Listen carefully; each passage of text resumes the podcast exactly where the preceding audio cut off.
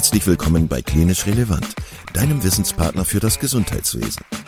Zweimal pro Woche, nämlich dienstags und samstags, versorgen wir dich mit unserem Podcast und bringen dir Fachwissen in deine klinische Praxis. Weitere Informationen und Angebote findest du auf unserer Webseite www.klinisch-relevant.de. Viel Spaß beim Zuhören. Heute mit Christine Haubrich und Dr. Lutz Ehnert zum Thema Kneiptherapie. Ja, liebe Leute, herzlich willkommen im Klinisch Relevant Podcast. Heute äh, in einer illustren Dreierrunde. Ich begrüße ganz herzlich jeweils erstmalig bei uns Frau Christina Haubrich ähm, die eigentlich auch politisch unterwegs ist, aber heute in ihrer Funktion als Präsidentin des Kneippbundes bei uns ist und den Internisten Lutz Enert, der ebenfalls als Kneiparzt tätig ist. Damit habe ich so den Rahmen des Themas schon so ein bisschen gesetzt. Es sollte um die Kneippmedizin gehen. Ich würde Sie beide aber bitten, sich vielleicht selber nochmal in kurzen Sätzen vorzustellen. Ich würde sagen, Ladies first, Frau Haubrich. Ja, gerne. Mein Name ist Christina Haubrich. Ich bin seit äh, 2021 die Präsidentin des Kneippbundes und außerdem bin ich die gesundheitspolitische Sprecherin der Grünen im Bayerischen Landtag.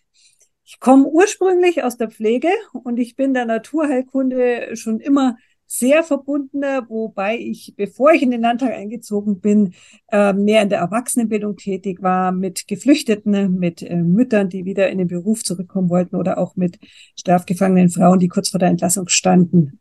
Ganz kurz zu mir. Sehr schön. Herr Edert.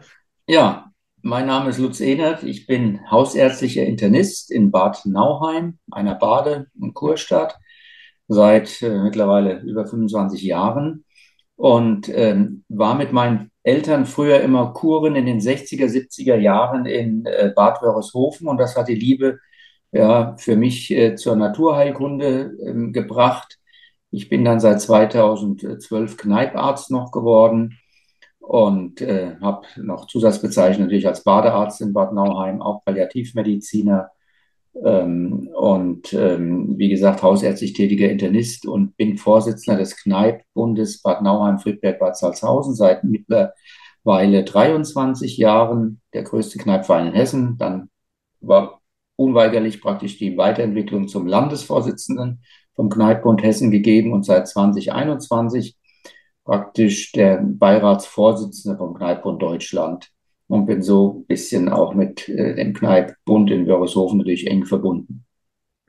Der Begriff Kneippbund ist jetzt ja schon mehrfach gefallen. Wir haben schon irgendwie mitgekriegt, es gibt einen Bundesverband, Landes- und Regionalverbände. Ähm, wie, wie, was sind denn so die Aufgaben und Ziele dieses, dieses Bundes? Ähm, wie sind sie sonst organisiert, unabhängig von diesen Strukturen? Was machen vielleicht die Ortsvereine? Vielleicht können Sie das noch ein bisschen skizzieren. Ja, das mache ich sehr gerne. Da gibt's auch eine ganze Menge zu, zu sagen. Ähm, der Kneippbund äh, ist mit seinen 1200 Kneipvereinen und äh, zertifizierten Einrichtungen ähm, die größte nicht kommerzielle Gesundheitsorganisation in Deutschland. Täglich äh, kommen rund 200.000 Menschen und äh, ja, mit unseren Angeboten, ne, mit den Kneipschen Naturheilverfahren in Berührung. Und als unabhängiger und gemeinnütziger Dachverband setzen wir uns jetzt wirklich schon seit 1897 für einen präventiven und naturverbundenen Lebensstil in der Bevölkerung ein. Und ermöglicht wird es vor allem durch alle unsere ehrenamtlichen Helfer, durch das ehrenamtliche Engagement in unseren Kneipvereinen. Und die Kneipsche Gesundheitslehre, die beruht, beruht auf fünf Elementen. Äh, die Elemente Wasser, Bewegung, Ernährung, Heilpflanzen und Phytotherapie äh, oder ja, was heißt und Heilpflanzen ist Phytotherapie und Lebensordnung.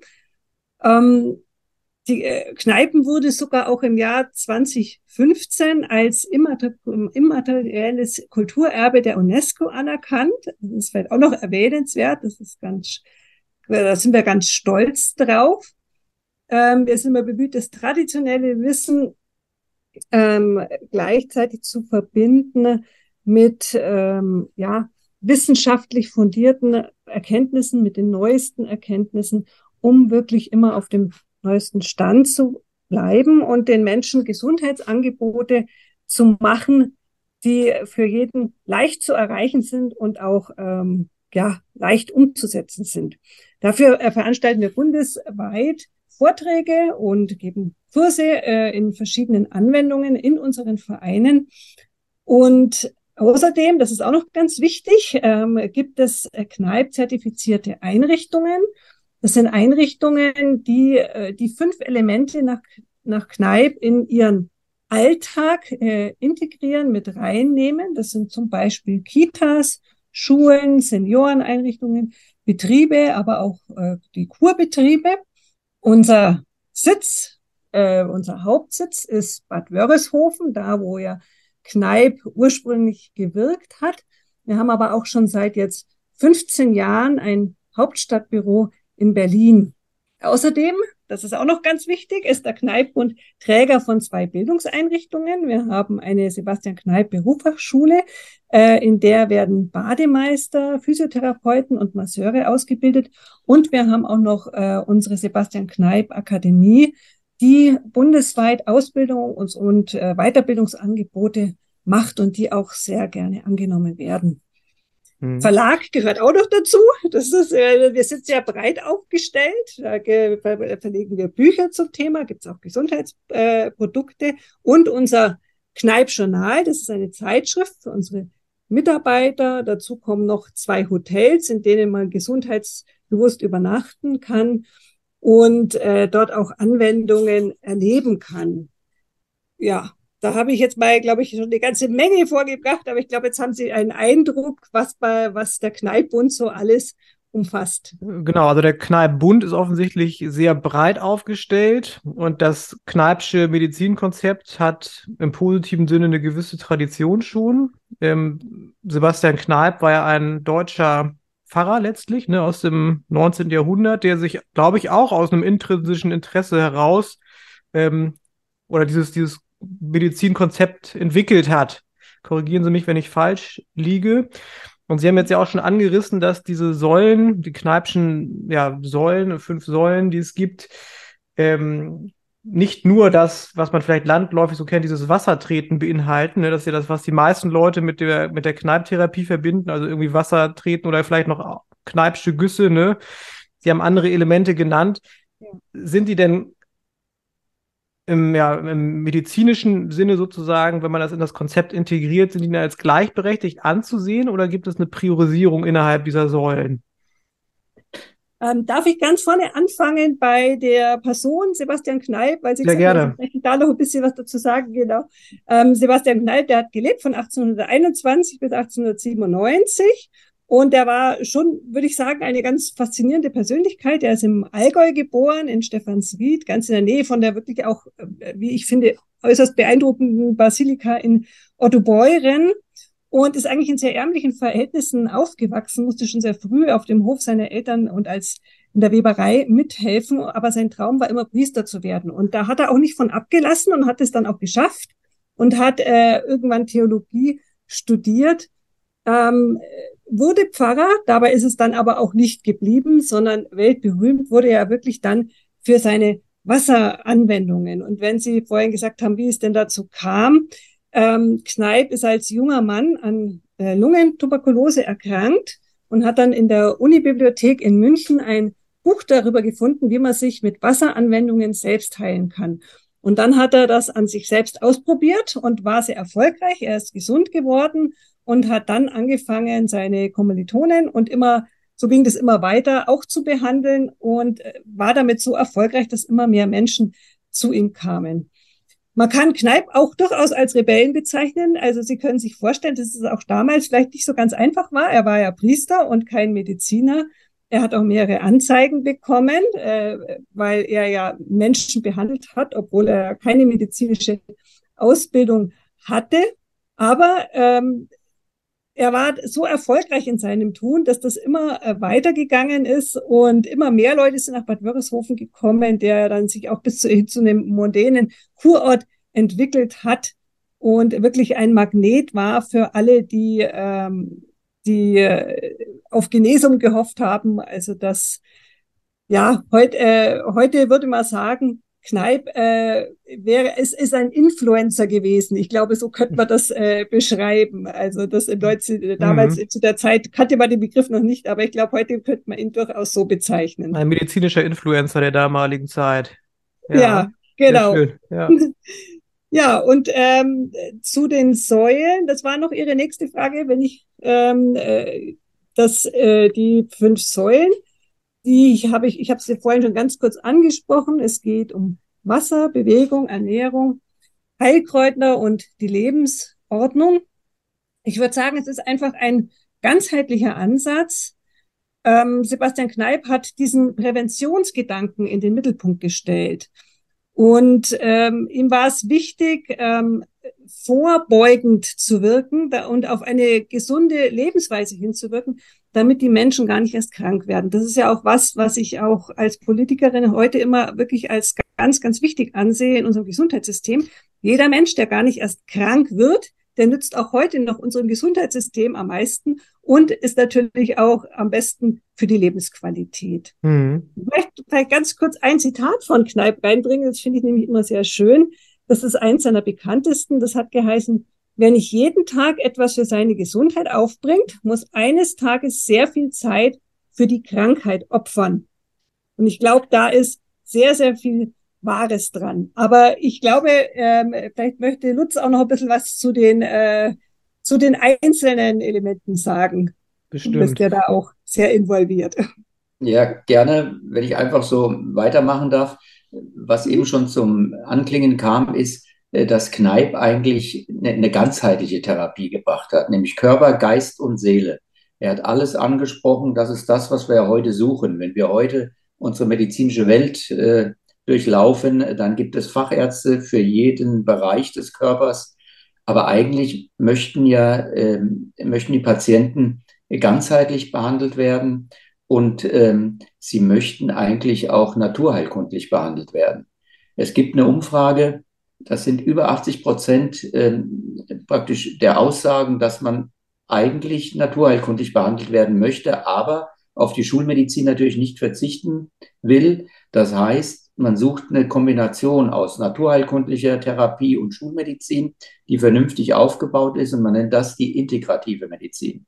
Und davon bin ich auch ein Verfechter und unterstütze das. Ich habe zum Beispiel gestern Abend vor 100 Leuten in meiner Heimatgemeinde einen Vortrag gehalten über Bluthochdruck ähm, in den Griff zu bekommen. Wie macht man das mit natürlichen Mitteln? Und natürlich als Internist äh, zähle ich auch die medikamentöse Therapie auf.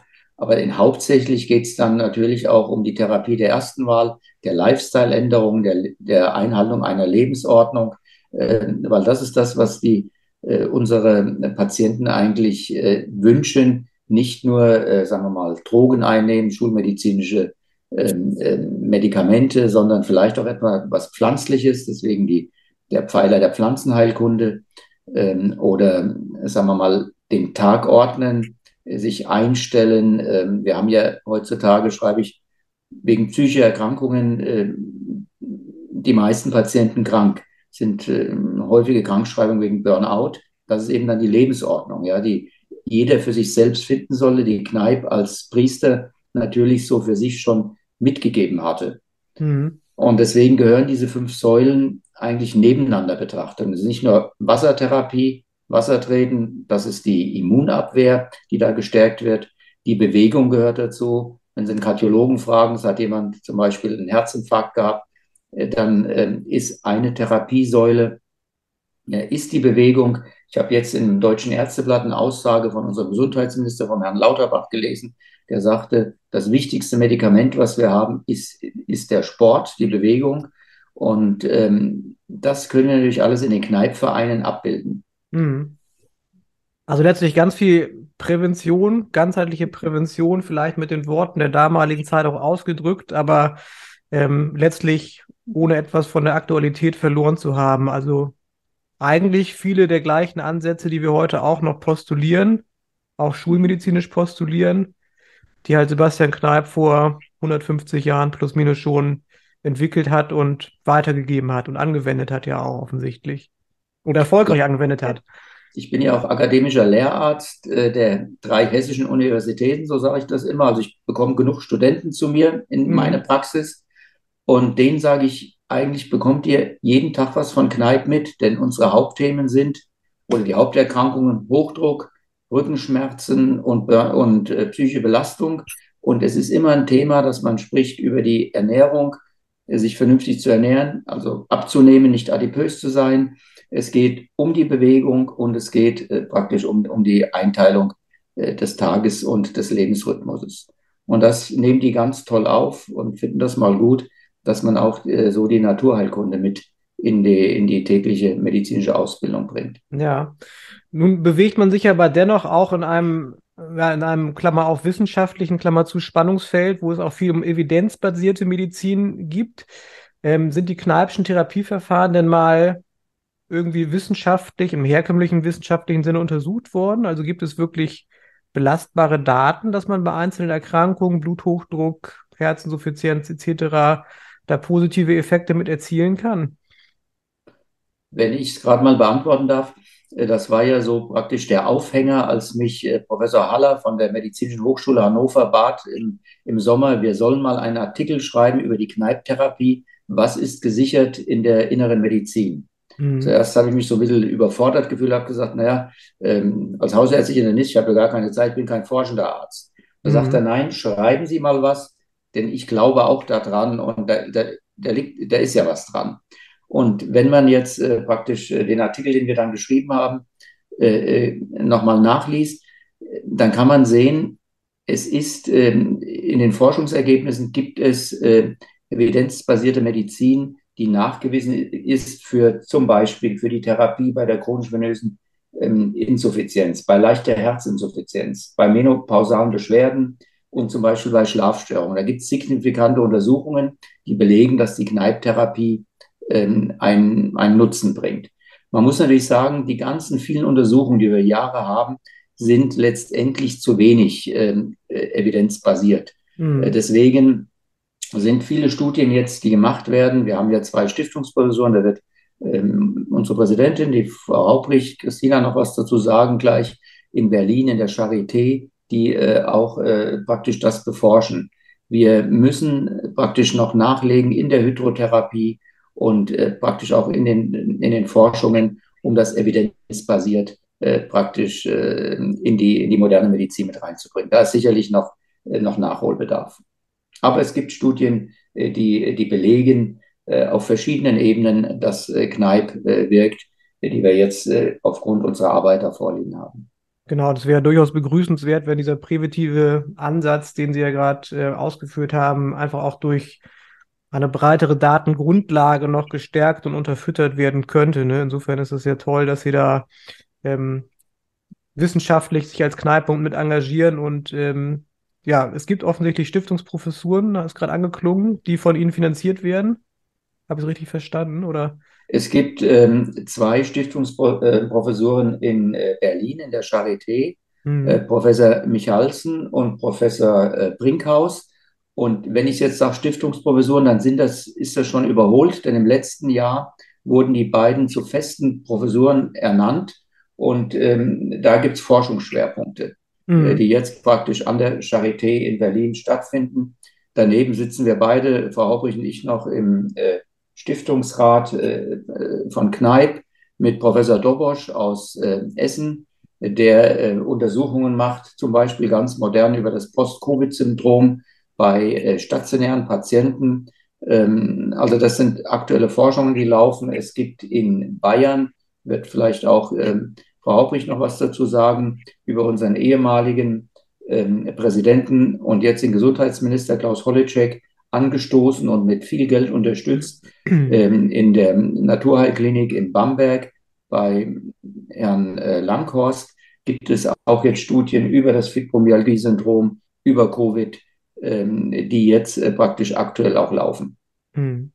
Frau wollen Sie das noch weiter ausführen? Oder? Ja, ja nur ganz kurz. Ähm, wir sind natürlich immer froh, wenn wir, wenn es die Möglichkeit gibt, ähm, dass wir da mit Studien wirklich auch evidenzbasiert weiterkommen, weil das ist natürlich unser eigenstes ähm, äh, Ansinnen, dass wir hier weiterkommen, dass wirklich nachgewiesen wird, ähm, dass diese Methoden, die schon so, die es ja schon so lange gibt, von, äh, bei denen wir aus Erfahrung sagen können, dass sie wirken, dass das wirklich nochmal bestätigt wird und dass diese Studien dann auch anerkannt werden. Und dann haben wir natürlich auch einen ganz anderen Stand. Und ich bin auch froh, dass da in Bayern, wie gesagt, in Bamberg ähm, bei Professor Langhorst, das äh, habe ich mich auch sehr darüber gefreut, dass äh, unser Gesundheitsminister ähm, das so unterstützt, weil ich halte es für absolut wichtig und ich halte es vor allen Dingen auch für absolut zeitgemäß. Also wenn ich nochmal ganz kurz auf das eingehe, was Sie vorhin gesagt haben, ja, Kneipp hat im 19. Jahrhundert ähm, gelebt und vieles mag da anders gewesen sein, aber so grundsätzliche Probleme sind uns ja geblieben, wie zum Beispiel ungesunde Lebensweise oder dass sich die Menschen zu wenig bewegen oder dass es keine gesunde Work-Life-Balance gibt. Das äh, hat es damals schon gegeben und ähm, das gibt's heute noch. Also wir müssen wirklich äh, erkennen, wie wichtig die Prävention ist für unser Gesundheitssystem. Und da können wir als Kneipbund natürlich einen unglaublich großen Beitrag zu leisten.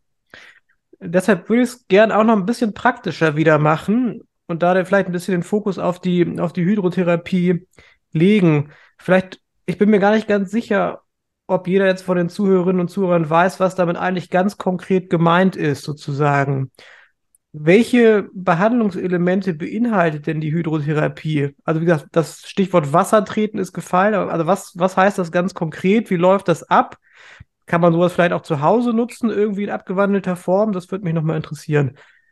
Also wenn Sie nach Wassertherapien fragen und Kneipp, dann müssen wir davon ausgehen, es gibt 120 verschiedene Wasseranwendungen. Mhm. Da gehören nämlich auch neben den Güssen, den verschiedenen Güssen, die wir haben, Auflagen, Kneippwickel und so weiter dazu. Aber konkret das ähm, Wassertreten oder Kaltwasseranwendungen ähm, ist natürlich eine Anwendung, äh, die man äh, macht, äh, um nachgewiesen bei chronisch-venöser Insuffizienz, um gefäßmäßig, herz-kreislauf-mäßig etwas zu erzielen.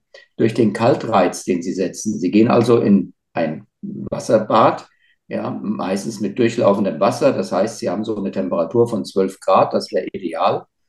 Und ähm, stolzieren dann die Beine hebend im sogenannten Storchengang äh, durch das Wasser. Storchengang deswegen ist, dass die Fußspitze, wenn sie aus dem Wasser wieder rauskommen, etwas nach unten gesenkt ist, dass das Wasser wieder abläuft. Das heißt, sie geben sofort einen Kaltreiz und nehmen das Bein dann wieder raus äh, und äh, es wird dann ein bisschen wärmer und äh, dann wieder ein Kaltreiz. Aber sie machen alles nur so, dass es ihnen gut tut. Wenn sie eine, wenn sie das vielleicht eine Minute oder zwei Minuten gemacht haben und merken, aha, jetzt wird mir es kalt, dann sofort rausgehen und dann wieder erwärmen. Dann laufen sie, streichen das Wasser ab, nicht abtrocknen, sondern sie erwärmen sich wieder aktiv. Und mhm. damit ähm, ähm, praktisch trainieren sie die Gefäßmuskulatur, äh, die Gefäßpumpe so da, und, und die, die Muskelpumpe damit, äh, sodass praktisch, äh, sagen wir nochmal, bei der Varikosis, also bei, äh, bei Venenleiden, äh, dass, dass die Venen gestrafter werden. Eben bei ähm, Durchblutungsstörungen, da muss man natürlich aufpassen bei der AVK. Das kann natürlich auch teilweise kontraindiziert sein. Dann würde man andere Anwendungen machen, wie ansteigende Fuß- oder Wechselfußbäder.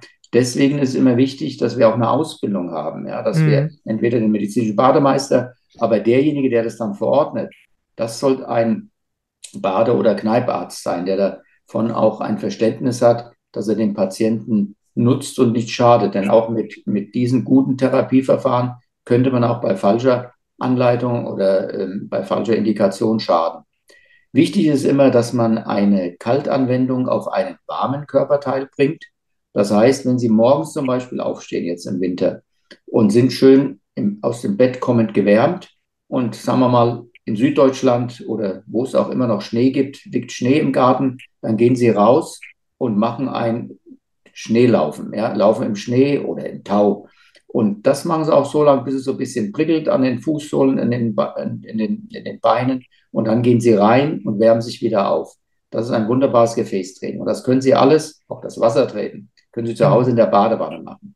Mhm. Aber da muss man auch bestimmte Kriterien achten. Man sagt, alle Kaltanwendungen unterhalb des Nabels beruhigen. Deswegen könnte man als Kneiparzt sagen, Patienten können sich eine Schlaftablette einsparen, wenn sie am späten Nachmittag oder am Abend Wassertreten äh, vollziehen und am Morgen alle Kaltwasseranwendungen oberhalb des Nabels beleben. Deswegen ist das kalte Armbad auch als zweite äh, Tasse Kaffee oder als Espresso für den, für den Kneipianer benannt. Das werden Sie am Morgen machen. Und dann passen Sie bitte noch auf, nicht zuerst, wie es in manchen äh, Kneipanlagen ja möglich wäre, da ist das Armbad, das kalte Armbad und das Wasser und die Wassertretanlage, dann nicht beides zusammen machen. Denn das sind Anwendungen, die, sie setzen damit einen Reiz und eine Reaktion und das muss erst auf den Körper wirken. Das heißt, zwischen jeder Kneipschen Anwendung mindestens zwei Stunden Pause einhalten mhm. und dann zur richtigen zirkadianen äh, Rhythmik anpassend, also zu, zur Tageszeit. Das sind nur so kleine Tipps äh, für die Kneiptherapie, Wassertherapie in dem Fall. Aber wenn ich es richtig verstanden habe, so der, der reinen Kneipschen Lehre nach ist ja die Wechsel, Wechseldusche eigentlich obsolet da, ne? Dann berieselt man ja seinen ganzen Körper, also ober- und unterhalb des Nabels. Und, äh, also, äh, das ist was für vielleicht für Hartgesottene. Nenne mich auch manchmal als Weichei, als Kneipp-Weich- äh, oder Warmduscher in Anführungsstrichen. Ja. Das darf ich ganz so laut sagen. Jetzt sage ich es Ihnen mal hier im Podcast. Aber ich mache jeden Tag so eine Kaltwasseranwendung. Und zwar ja. beim Duschen, indem ich dann, nachdem ich normal kurz geduscht habe, die Beine äh, kalt abdusche. Und zwar mhm. herzfern beginnt man rechts an der ähm, Fuß, Fußaußenseite. Und das mache ich jeden Morgen. Und wenn Sie natürlich äh, gut drauf sind, dann können Sie auch zum Schluss mit einer ganz kalten Dusche aufhören. Und das Interessante ist, wir machen das und es tut uns gut. Und wenn wir jetzt in unser Forschungsprogramm gucken, über das wir gerade gesprochen haben, dann macht Professor Michalsen von der Charité äh, eine Untersuchung äh, über diesen Duschvorgang, indem er das wirklich äh, evidenzbasiert untersuchen will. Ähm, äh, ist da was dran, wenn man so eine Wechseldusche am Morgen macht? Also ja, ganz super. aktuelles Thema. Ja. Sie haben ja einmal noch eben angerissen, dass es auch Kontraindikationen gegenüber solchen Therapien gibt. Was wären das denn zum Beispiel? Also generell gegen Kneiptherapien Kontraindikation, zum Beispiel bei einer Kneipkur, die man auch machen kann, längeren Zeitraum, das wären jetzt konsumierende äh, akute Krebserkrankungen, ja, mhm. wo man schulmedizinisch ein, ganz anders handeln muss. Akute infektiöse Erkrankungen. Da kommt vielleicht nur, das werden Sie auch, ist ja allgemein bekannt, jede Mutter weiß das, bei hohem Fieber gibt es einen Wadenwickel fürs Kind. Das kann man natürlich auch für Erwachsene machen. Fieber senken rate ich auch immer, machen Sie einen Wadenwickel und dann nehmen Sie vielleicht noch ein Medikament, Paracetamol oder irgendetwas. Ja. Aber akute Infektionen ähm, oder Krebserkrankungen äh, oder akute Erkrankungen sind eigentlich erstmal eine Kontraindikation. Mhm. Es ist ja schon angeklungen ähm, bei der Vorstellung des Kneipp-Bundes, dass Kneipp auch als generationenübergreifendes äh, Projekt zu verstehen ist oder das Kneipp-Konzept. Ähm, Henert, Sie hatten noch angerissen im Vorgespräch schon, dass äh, es durchaus vom Kindergarten bis zur Seniorenpflege da unterschiedliche Stufen und Herangehensweisen gibt. Wollen Sie das noch kurz erläutern?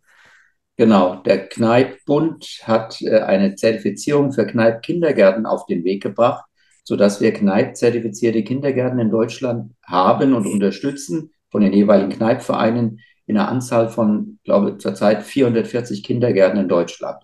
Das heißt, die Kleinsten, die Kinder, äh, kommen schon mit, mit Kneipp, mit den fünf Säulen, mit fünf Elementen in Kontakt und das macht denen unheimlich Spaß. Ja? Äh, wenn sie äh, Heilkräuter anpflanzen, äh, wenn sie einen Morgenkreis machen und äh, praktisch über die Ordnungstherapie in den Tag reinkommen, natürlich die kleinen Wasseranwendungen ja, und die Bewegung, das gehört dazu. Und äh, da gibt es auch, Sie haben mich vorhin schon nach der oder nach der evidenzbasierten Medizin gefragt, da gibt es auch unter, ähm, Untersuchungen, die sagen, dass die Infektanfälligkeit und die Fehltage in den Kitas, in den mhm. Kneipp-Kitas, die ähm, ähm, praktisch nach Kneipp ähm, ihren Tagesablauf strukturieren, bei drei bis sechsjährigen deutlich geringer ist. Mhm. Aber wir sind in allen Lebenswelten vertreten. Wir sind auch in den Schulen, dann das geht weiter von den Kindergärten in die Schulen und geht in die Arbeitsbereiche, in die Arbeitswelt, wo wir Kurse anbieten, äh, bis hin zu den Seniorenheimen. Und da ich ja selbst als Internist häufig mit älteren Patienten auch zu tun habe, ähm, visitiere ich eigentlich wöchentlich ein Kneip-zertifiziertes Seniorenheim bei mir in Bad Nauheim. Und die Patienten, die fragen mich dann schon immer, Herr Doktor, können Sie mir mal einen Heusack verordnen? Oder ähm, was ich ganz gerne dann gebe, auch das ist eine, eine Kaltwaschung bei Patienten, die vielleicht äh, mit einem Schlaganfall im Bett liegen und eigentlich, wo die Bewegung fehlt, wo man über die Haut äh, nochmal ähm, ähm, praktisch äh, sen sensorische äh, Impulse äh, mitgeben kann. Und dann kann man sagen, im Altenheim, jede Anwendung ist auch für die Patienten eine Zuwendung. Mhm. Und das Interessante ist, dass die, äh, die äh, Pflegenden, also die Altenpfleger, die dann auch nach Kneipp ausgebildet sind, dass sie auch einen Nutzen davon erfahren, äh, wenn sie was über Kneipp äh, praktisch lernen und in der Kneipptherapie tätig sind. Das gilt auch für die Kindergärtnerinnen und die Kindergärtner. Ja, also das, Sie haben es ja im Prinzip gerade beantwortet. Also für Pflegende, Pflegekräfte braucht es eine Zusatzweiterbildung, um dieses Kneippkonzept anwenden zu dürfen. Ja. Okay. Und wenn ich mich als Institution, sei es Kita oder Seniorenheim, quasi dafür interessiere, mich nach Kneipp zertifizieren zu lassen, dann ist es wahrscheinlich am sinnvollsten, sich erstmal an den Kneippbund zu wenden. Man findet da entsprechende Kriterien. Genau, an den Kneippbund wenden. Es gibt äh, Voraussetzungen, die man erfüllen muss. Äh, Ausbildungen zum Sebastian Kneipp Akademietrainer, das muss immer in so einer Einrichtung mitgegeben sein. Und zu Mentorenausbildungen. Und dann ist es natürlich gut, wenn man einen Kneippverein vor Ort hat, äh, der das unterstützt. Mhm. Aber der Kneippbund hat ein tolles Programm und ähm, das macht dann auch äh, Spaß, praktisch, wenn man vor Ort in Wörthershofen Weiterbildung erleben darf, aber auch äh, Möglichkeiten am, am eigenen Wohnort, wenn dann die, die Ausbilder auch praktisch in die einzelnen äh, Einrichtungen dann auch äh, vor Ort kommen. Okay. Ähm, Frau Haubrich, Sie wollten uns noch einen Impuls mit auf den Weg geben, hatten auch angerissen, ja, so wie Sebastian Kneip, so die Interaktion von, von Umwelt und Erkrankungen, jetzt vielleicht auch unter dem aktuellen Schlagwort des Klimawandels äh, eingeordnet hat oder hätte, muss man ja sagen. War zu seiner Zeit noch nicht so präsent. Ähm, was äh, können Sie uns da noch mit auf den Weg geben?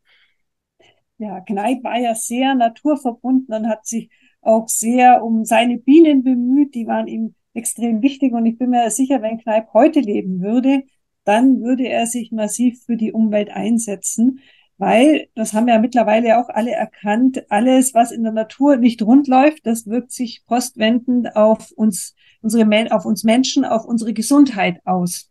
Und ähm, der Klimawandel ist im vollen Gange. Ähm, wir müssen damit umgehen, wir müssen uns daran anpassen.